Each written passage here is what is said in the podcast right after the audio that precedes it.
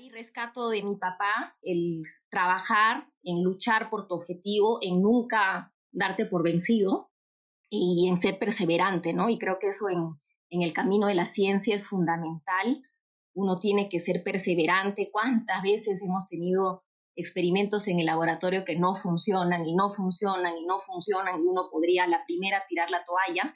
Entonces creo que el, el ser perseverante, obviamente también que ser inteligente cuando ya te das cuenta que algo no va a funcionar, pero creo que ese sería un mensaje importante para los jóvenes porque yo veo que ahora se dan por vencidos muy fácil, ¿no? Algo no funciona, ya hacen cualquier otra cosa, ¿no? Entonces creo que para, para el desarrollo de la ciencia, de la investigación, uno tiene que ser perseverante y fiel a sus ideales. Es médico cirujana con especialidad en pediatría y en enfermedades infecciosas y tropicales por la Universidad Peruana Cayetano Heredia. Además, es bachiller en biología por esa misma universidad. Tiene una subespecialidad en infectología pediátrica por la Universidad de Texas en Houston. Es magíster en infectología pediátrica por la Universidad Peruana Cayetano Heredia. Tiene un doctorado en Ciencias Biomédicas por la Universidad Católica de Lovaina en Bélgica. Actualmente es profesora asociada de pediatría en la Universidad Peruana Cayetano Heredia y directora del Instituto de Medicina Tropical Alexander von Humboldt. También es profesora asociada de epidemiología en la Escuela de Salud Pública de la Universidad de Texas. Su línea de investigación está dirigida al estudio de las enfermedades infecciosas en pediatría Dentro de ella, cinco son sus áreas de investigación. La primera es la relacionada con patógenos entéricos, es decir, con todos los virus y bacterias asociadas a diarreas principalmente en niños. La segunda tiene que ver con las neumonías en niños, que es la principal causa de mortalidad, focalizándose en el estudio del neumococo. La tercera es la relacionada con las infecciones en los recién nacidos y las infecciones perinatales, sepsis neonatal, Zika congénito y herpes neonatal, entre otros. Su cuarta área de investigación tiene que ver con los factores protectores de la leche materna y la última tiene que ver con la nutrición. Su nombre es Teresa Jean Ochoa Budel y este es el episodio 17 de Mentes Peruanas. El Comercio Podcast presenta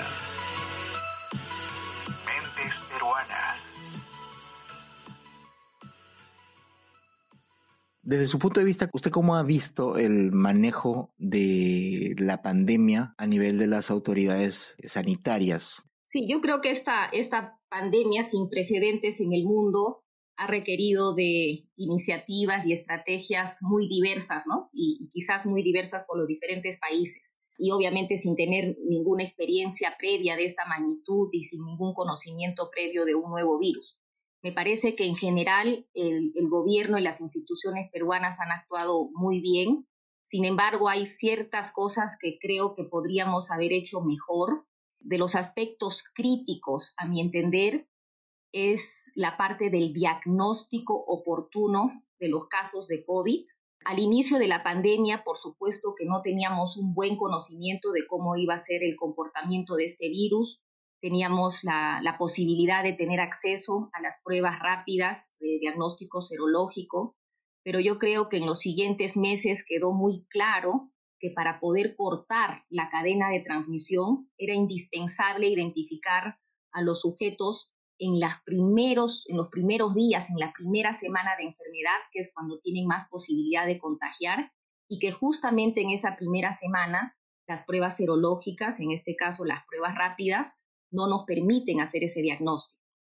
Entonces, eso es algo que lamentablemente se mantuvo por mucho tiempo y hasta ahora seguimos usando las pruebas serológicas cuando sabemos que su utilidad es principalmente en el diagnóstico posterior, más allá de las dos semanas de infección y, por supuesto, para estudios de cero prevalencia. Entonces, eso es algo que se debía haber reaccionado y cambiar las normas oportunamente. El segundo aspecto es el manejo de las recomendaciones en cuanto a la medicación. También en un primer momento, sin tener ningún conocimiento de este virus y basado en, los pocos estudios que habían in vitro, por supuesto que uno tenía que tomar medidas, ¿no? Como por ejemplo probar si funcionaba la hidroxicloroquina, la ivermectina, medidas un poco de tipo de guerra, desesperadas ante ver tanta gente que moría. Sin embargo, esto también, a medida que pasaron los meses, se fue juntando la información científica de estudios controlados, de ensayos clínicos, donde se demostró que estas intervenciones no eran efectivas. Y ha habido mucha demora por parte del Ministerio en modificar esas normas. Yo creo que en una situación de emergencia como esta, donde tenemos un desconocimiento completo de esta nueva pandemia, uno hace normas, pero luego las tiene que, a la luz de nueva evidencia, tiene que evaluar, replantear, reformular las estrategias. Entonces, me parece a mí que ha habido mucho daño en, esta masificación del uso de la hidroxicloroquina, citromicina y ivermectina a nivel comunitario, porque las personas en cierta forma creen que están yendo bien, creen que ya no tienen la enfermedad y podrían seguir transmitiendo al resto de personas. En tercer lugar, me parece que al inicio no, pero luego el haber mantenido el cierre de la atención primaria a nivel nacional por tantos meses hecho, hecho, hizo que se congestionaran los sistemas de salud a nivel hospitalario, ¿no? cuando realmente se debería fortalecer la atención primaria de nivel justamente para los casos leves, con un manejo comunitario, ¿no? con una supervisión de las familias en el vecindario, en el barrio, en la comunidad, con un monitoreo muy cercano de la saturación de oxígeno, que eso sabemos se puede hacer con aparatitos sencillos como el pulsoxímetro y que eh, permitiría identificar aquellos casos que sí necesitan ir al hospital.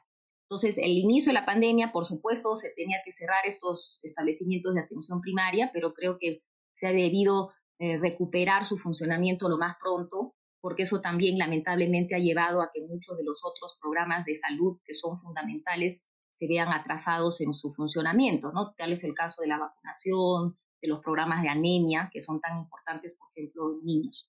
Otro problema en el manejo, claro que no ha sido, no ha sido de ahora, sino de tantos años de ineficiencia, es pues en, las, grandes eh, deficiencias en cuanto a la capacidad hospitalaria de camas con oxígeno, camas UCI, sí se ha respondido, creo, se ha habido una, buena respuesta en la capacidad de, mejorar y implementar esta capacidad hospitalaria, pero lo hago como un comentario porque esto viene de años, ¿no? No es de ahorita, ¿no? Entonces, eh, en general creo que ha habido una buena respuesta, eh, pero lo que quizás ha faltado es eh, evaluar las medidas, las normas, las recomendaciones que se hicieron a la luz de nueva evidencia para replantear y modificar las estrategias, ¿no? Espero ahora, más bien para la segunda ola, que en base a, los datos que tenemos del hemisferio norte, es de esperar que tengamos una segunda ola. Creo que no podemos a ciencia cierta predecir si va a ser una ola de una magnitud igual que la previa o, menor o mayor, esperamos que no, pero creo que ah, debemos estar preparados y justamente fortalecer estos aspectos que he mencionado, ¿no? Un diagnóstico oportuno para cortar la cadena de transmisión, un manejo adecuado a nivel ambulatorio y el fortalecimiento de la parte hospitalaria. Uno de los estudios, o por lo menos una información, perdón, que apareció en las primeras semanas eh, en una de, las tantas salas de información del MINSA, estaba referida al descenso de ciertas enfermedades, sobre todo en los niños menores, de 5 años, gracias al, al tema del lavado de manos, etcétera, etcétera. Sí, definitivamente, los datos son contundentes, dado la, principalmente por la cuarentena que hemos tenido, ¿no? el, aislamiento, el uso de la mascarilla y el lavado de manos, ha habido una disminución significativa de los casos de, las enfermedades infectocontagiosas en población pediátrica. Las tasas de diarrea básicamente se han ido al piso, los casos nuevos de neumonías, casi nada, las infecciones respiratorias virales que son producidas por otros virus como la influenza, el virus incisional respiratorio, también han sido muy, muy bajos. Entonces, eso justamente ha puesto a la luz de la importancia de, del aislamiento, el lavado de manos. ¿no? Por supuesto, así no podemos vivir siempre, pero eso ha demostrado que con esas medidas realmente los niños, al no estar en contacto con otros niños, los padres, al no estar en contacto con otras personas, se ha disminuido la transmisión de diversos patógenos. Entonces, bueno, eso ha sido adecuado porque no ha recargado los sistemas de salud, pero obviamente volviendo a la, normalidad, lo ideal es que se mantengan estas medidas que hemos aprendido gracias a la pandemia. ¿no? Si hay algo, lo único bueno que podemos rescatar de esta pandemia es que todos vamos a aprender a lavarnos las manos y ese es el primer instrumento para no solamente transmitir enfermedades o prevenir la transmisión de enfermedades, pero también muy importante y en el tema que estamos ahora este mes, evitar la transmisión de gérmenes resistentes, ¿no? Y esto no solamente se da en el ambiente hospitalario, sino también a nivel comunitario.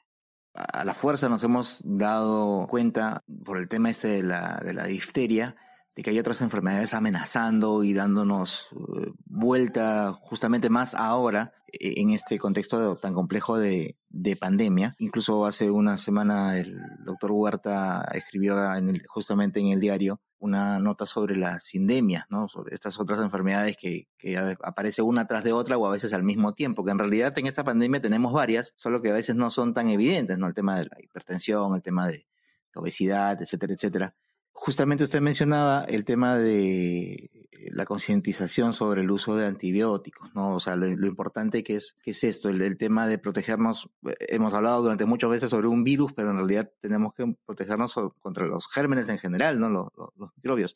¿De qué, ¿De qué va este tema de la Semana Mundial de la Concienciación sobre el uso de antibióticos? El problema, y esto es a nivel mundial, es que cada vez tenemos más infecciones asociadas a gérmenes resistentes, ¿no? Como ustedes saben, los gérmenes pueden ser los virus, las bacterias, los parásitos, los hongos, y tenemos diferentes antimicrobianos para combatir cada uno de estos microorganismos. Sin embargo, con el uso de los antibióticos, que a veces es necesario, o sea, no queda duda que uno tiene una neumonía bacteriana, que tiene una infección, una septicemia, se tienen que usar antibióticos, porque obviamente ese es el gran avance de la medicina del ciclo anterior y el actual, se tiene que usar antibióticos para combatir la infección. Sin embargo, muchas veces hacemos un uso inadecuado de los antibióticos. Y esto es muy frecuente, sobre todo en la población pediátrica, donde la mayoría de las infecciones, llámese respiratorias altas o gastrointestinales en niños pequeños, la mayoría son producidas por los virus. Y justamente los virus, que son estos organismos los más pequeñitos que tenemos y que pueden ser muy agresivos, no tienen ningún efecto el uso de los antibióticos. Entonces, cuando usamos estos antibióticos, estamos con la falsa seguridad de que estamos tratando la infección y lo único que estamos haciendo con el antibiótico es eliminar nuestra flora normal, eh, porque todos nosotros tenemos bacterias buenas que viven en la piel, que viven en la nariz, en la nasofaringe, tenemos un montón de bacterias que viven en nuestros intestinos. Todo eso se conoce como la microbiota. Y esa microbiota para nosotros es favorable, cumple diferentes funciones. Pero cuando usamos este antibiótico, que es innecesario, em, eliminamos las bacterias que son sensibles, porque justamente se mueren con el antibiótico y las que quedan para cubrir ese nicho ecológico son las bacterias resistentes. Entonces, cada vez el niño se va poblando de bacterias resistentes. Y cuando va a tener una infección, ya sea porque se hace un corte en la piel o tiene una diarrea, hay más posibilidad de que esa infección será por un germen resistente. Entonces, es, ya cada vez tenemos que hacer uso de antibióticos de segunda línea, de tercera línea, para combatir estas infecciones resistentes. La mayoría de las veces no es tan problemático porque tenemos una serie de antibióticos que podemos usar, pero las cosas se complican con gérmenes multiresistentes y gérmenes que tienen resistencia a varios, eh, a varios antibióticos, como por ejemplo las beta-lactamasas de espectro extendido, que es, una, es una realidad terrible que estamos viendo en los hospitales, y justamente el manejo se hace más complejo en los pacientes críticos que están en, hospitalizados, pacientes que han tenido cirugías complejas, pacientes inmunosuprimidos, pacientes con cáncer, ¿no? Que entonces nos vemos en la obligación de usar eh, drogas nuevas, muy potentes para estos gérmenes resistentes, pero también hay que recalcar que el desarrollo eh, de nuevas drogas no está limitada, ¿no? Entonces lo que queremos es preservar los antibióticos que actualmente tenemos y la, el principal factor para eso es no usar antibióticos innecesariamente, por supuesto no tener la automedicación, sino con indicación del médico, porque de lo contrario se ha estimado, y hay un estudio muy bonito que, que se ha hecho el estudio NIL a nivel nacional, que si no hacemos nada para controlar esa emergencia de gérmenes resistentes, para el año 2050, la principal causa de muerte en el mundo va a ser por gérmenes resistentes, más que por diabetes, por cáncer y por otras patologías crónicas.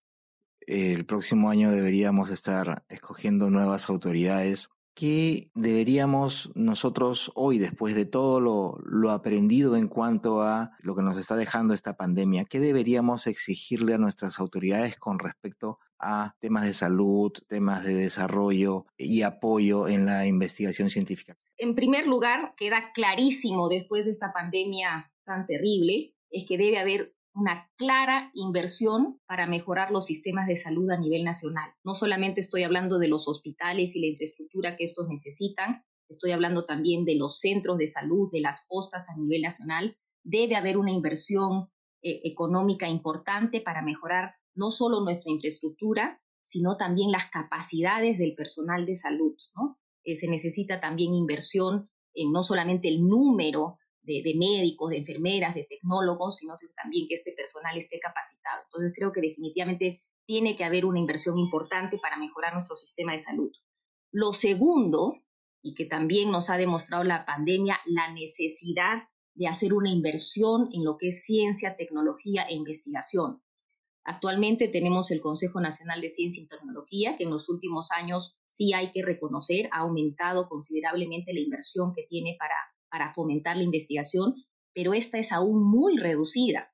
¿no? Eh, ha empezado la pandemia, habían muy pocos centros con capacidades de hacer biología molecular, aunque hay que también reconocer que hay muchas universidades e instituciones académicas que teníamos laboratorios de biología molecular y que no se dio la apertura por parte del Ministerio, del Instituto Nacional de Salud, para que se puedan usar estas facilidades, ¿no? Eh, pero sin embargo eso debería ser mayoritario, ¿no? No puede ser que deseamos el país en la región que ha hecho el menor uso eh, de, pruebas moleculares para hacer diagnóstico, ¿no? Entonces eso se tiene que mejorar. Por otro lado, también tampoco, por ejemplo, tenemos instituciones especializadas que puedan fabricar vacunas, cosa que, por ejemplo, sí hay en Brasil. Entonces, para mejorar eso se necesita una clara inversión en lo que es ciencia, tecnología, y no solamente hacer que nuestros investigadores eh, se formen, que puedan ir al extranjero, pero también todo lo que es el tema de la repatriación, ¿no? Que ellos luego puedan regresar y, no solamente tengan salarios dignos, sino que también se estimule la investigación, la implementación de los laboratorios. Y, y finalmente también creo que es otra cosa importante que se tiene que mejorar eh, las leyes, las reglamentaciones que existen para promover la investigación.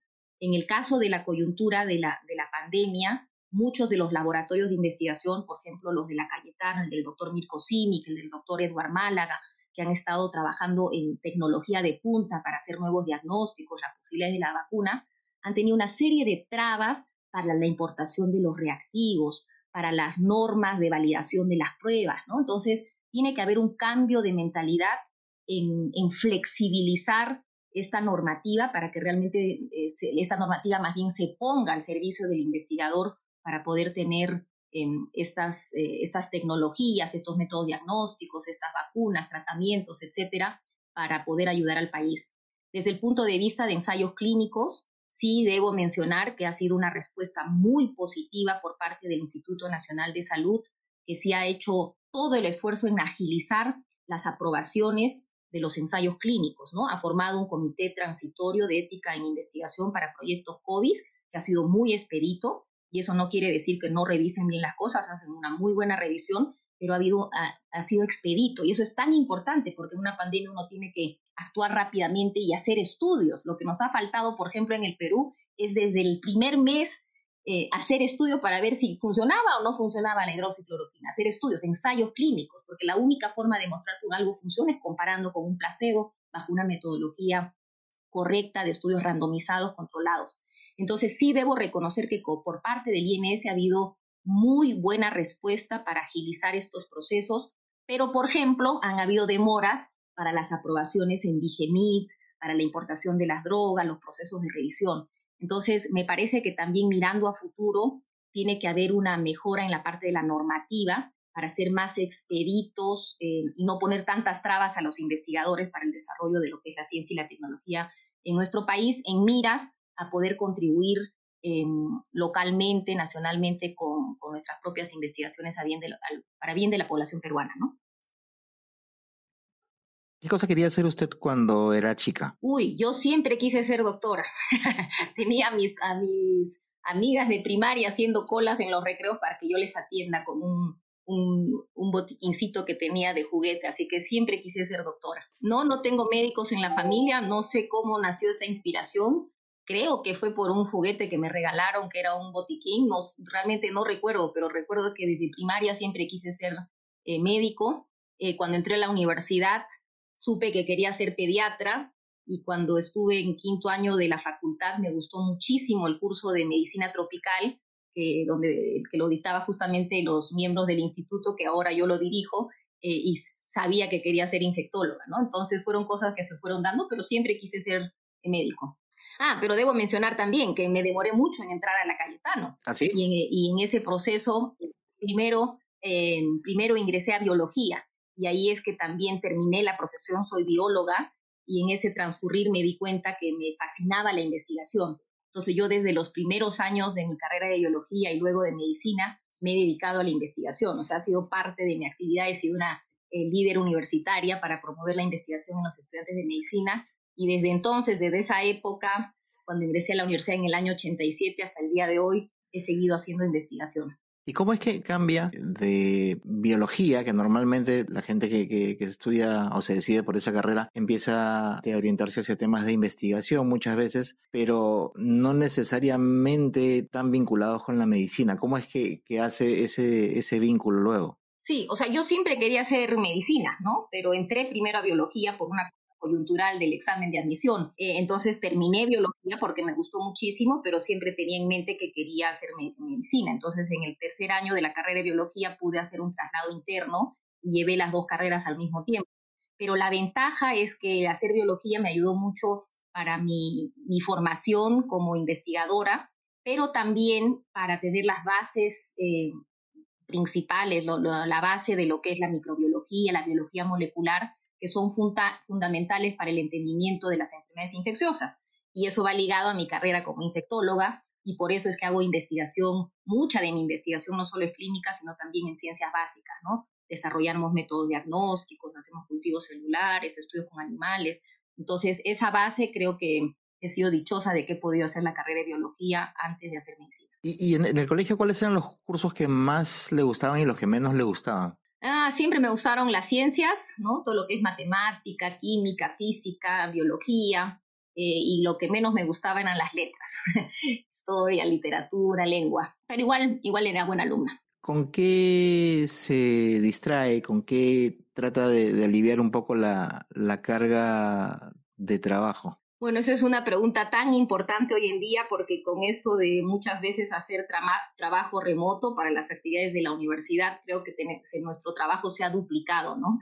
Y efectivamente en estos, creo que todo este 2020 no le hemos, muchos de nosotros no hemos tenido tiempo para dedicarnos a, nuestra tranquilidad, paz espiritual y también física. Eh, sin embargo, cuando hay tiempo, eh, me gusta mucho bailar, me gusta asistir a clases de zumba, eh, me gusta mucho leer, pero debo confesar que eh, últimamente no me doy el tiempo para hacerlo, ¿no? Pero esas son las cosas que me gustan y en el verano me gusta ir a la playa eh, para descansar y ojalá que este verano lo podamos hacer, aunque es muy incierto. ¿Hay algún, algún pasaje de su vida personal que la haya marcado? No creo como un cambio importante, pero sí una persona que ha influenciado mucho en mí es mi mamá. Ella es americana y vino al Perú por el Cuerpo de Paz al inicio de los años 60 con la vocación de poder servir. Entonces, tengo eso en las venas, que creo que ha hecho que sea, um, es importante en el día a día, en las cosas que hago, poder ayudar a las personas, y eso está muy ligado a la, a la vocación y a la razón de ser del médico. Y por otro lado, ella también es una persona muy inteligente, muy capacitada, ha estudiado una de las mejores universidades del mundo, en la Universidad de Stanford, y entonces desde chico nos ha formado en la ciencia, en el conocimiento, en la búsqueda de la verdad. Estoy un poco emocionada.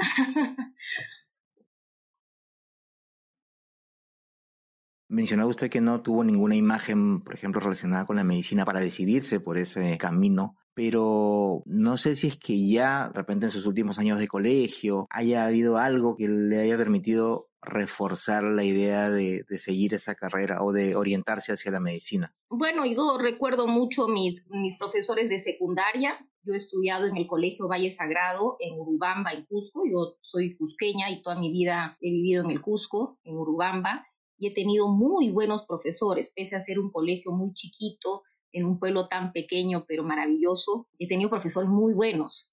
Mi profesora de matemática, la madre María Luisa, siempre insistente en enseñarnos las ciencias. Recuerdo profesores buenos de biología, que quizás eso me motivó, el doctor el profesor Robinson Cabello, no, Robinson, ya no me acuerdo su apellido, Robinson me acuerdo que se llama, que era muy buen profesor de biología, quizás eso me motivó más hacia, las, hacia las ciencias biomédicas, ¿no? Pero sí, sí creo que la, el, el tener buenos profesores es fundamental para motivar a los jóvenes, ¿no? Para abrirles los ojos de que hay muchas cosas que se pueden hacer y también acá quizás hacer el mensaje de que las jóvenes pueden eh, hacerse la, la meta de que pueden lograr cualquier cosa en la vida si se proponen y saber que eh, una mujer, una chica puede, puede hacer cualquier cosa. ¿Qué mentor recuerda o cuál ha sido su mentor? Yo creo que en la parte de la universidad, durante la carrera de medicina, el doctor Herminio Hernández, un gran profesor de pediatría, el doctor Gotuso, por supuesto, que es mi mentor, un gran infectólogo y director de nuestro instituto por, por muchos años.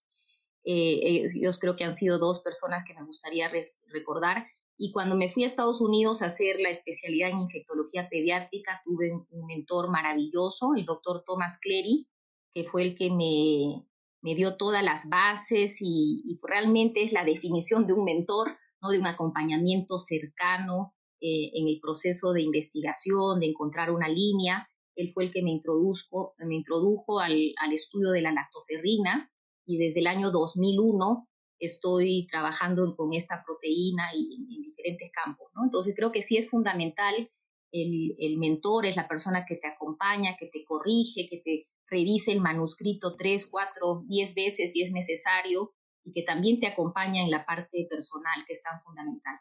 Y, dígame, durante su carrera, ¿usted ha tenido algún momento en el que, no sé, se haya sentido frustrada porque alguna investigación no llegó a, a, lo que usted había planificado o de repente porque ha habido algún tipo de, de, conflicto no esperado. ¿Ha habido algún momento en el que se haya sentido eh, frustrada de repente en un momento límite relacionada con su vida profesional? Eh, bueno, a nivel de laboratorio siempre han habido pequeñas frustraciones, porque como te dije, a veces tú diseñas experimentos y no funcionan, pero eso es lo que te ayuda a crecer, ¿no? El, preguntarte por qué no salió y empiezas a manejar todas las variables. Eso, por supuesto, es manejable cuando haces estudios en el laboratorio. Eh, sí es sentido a veces un poco de frustración por la burocracia que hay en nuestro sistema para las aprobaciones, como te decía, eh, por los comités de ética, por el Instituto Nacional de Salud, por DIGEMIT, ¿no? Las trabas burocráticas que, como te dije, en general se tienen que agilizar, mejorar, estar al servicio del investigador. Y después, no como frustración, pero sí muchas veces, em, no muchas veces, pero he tenido algunos estudios que uno diseña, ensayos clínicos randomizados, con una hipótesis, válida, ¿no? sustentada en, los estudios in vitro, en toda la literatura previa, y simplemente no logramos demostrar lo que habíamos pensado. ¿no? Y es, así es la ciencia. Eh, la ciencia es así, o sea, uno hace el estudio randomizado, todo es ciego, no sabes qué cosa recibió un paciente, qué recibió el otro, y después de cinco o cuatro años de investigación terminas los análisis, abres el código y encuentras que no hubo un efecto. Pero uno eso es lo que tiene que reportar.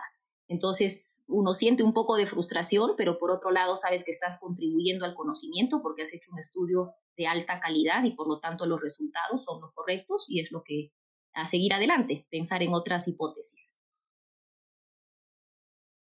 ¿Cuáles son los tres libros o autores que recomendaría para los jóvenes que estén interesados en la ciencia? Mm, realmente no tengo una recomendación específica no se me viene a la mente algún, algún libro en particular para alguien que esté interesado en la ciencia. Entonces, ¿cuáles serían los tres libros o autores con los que usted se entretiene más? Bueno, realmente no tengo un autor favorito. Leo muchas cosas, em, mayormente libros que me regalan. Eh, disfruto mucho, mucho leer, pero últimamente no tengo no tengo mucho tiempo para dedicarme a la lectura como me gustaría. Eh, pero sí eh, me gusta leer la obra de, de Mario Vargas Llosa, que he leído desde chica. Intentemos entonces con la música. ¿Cuáles son los tres grupos, cantantes o ritmos que más le gustan? Eh, realmente me gusta todo tipo de música, me encanta la música, me encanta la música alegre, porque me encanta bailar, pero también me gusta mm, escuchar eh, diferente tipo de música. De los cantantes que me gustan, eh, me gusta Shakira, me gusta Rosana, eh, me gusta Adele. Em, es música que, que disfruto escuchando. ¿Cuáles son las tres películas o series de televisión que más le gustan? Me encantan em, las películas, me encanta ir al cine y no se me viene a la mente ahorita eh, cuáles son las películas que más me gustan. Y finalmente, ¿cómo le gustaría que la recuerden? Mm. Creo que me gustaría ser recordada como una persona alegre y feliz. Este fue el episodio 17 de Mentes Peruanas, una serie de podcasts producidas por el diario El Comercio para conocer un poco más a fondo a las figuras representativas de la escena científica nacional. Mi nombre es Bruno Ortiz, gracias por escucharnos. Esto fue El Comercio Podcast.